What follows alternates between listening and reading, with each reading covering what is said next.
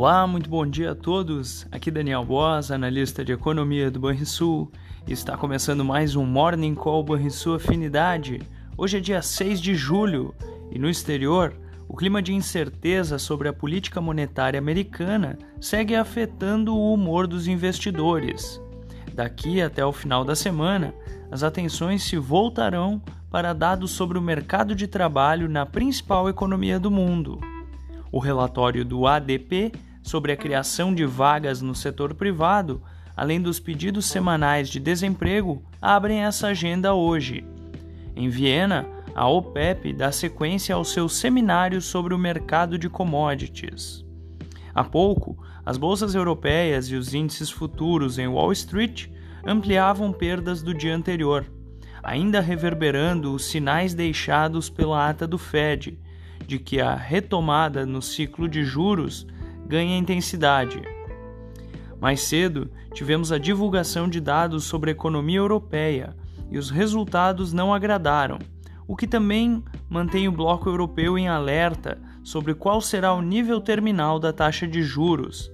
Vale destacar que as vendas no varejo da zona do euro ficaram estáveis na passagem de abril para maio, pior do que era esperado.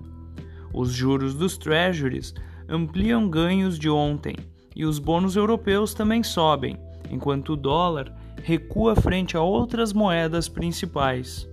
Essas foram as notícias internacionais.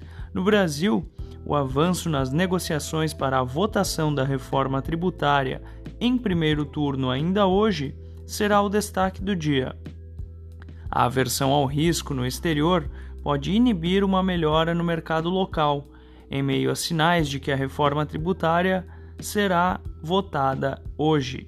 Fica o destaque que o presidente da Câmara afirmou que o voto de qualidade do Conselho Administrativo de Recursos Fiscais, um tema também muito relevante, ficará para depois da reforma tributária.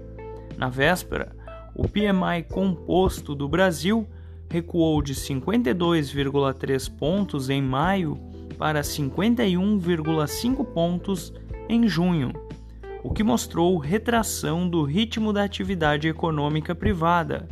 No entanto, o indicador permaneceu em terreno positivo pelo quarto mês consecutivo. Fechamento do mercado. O dólar encerrou a quarta-feira com alta de 0,2% aos R$ 4,84. O Ibovespa avançou 0,4% aos 119.549 pontos.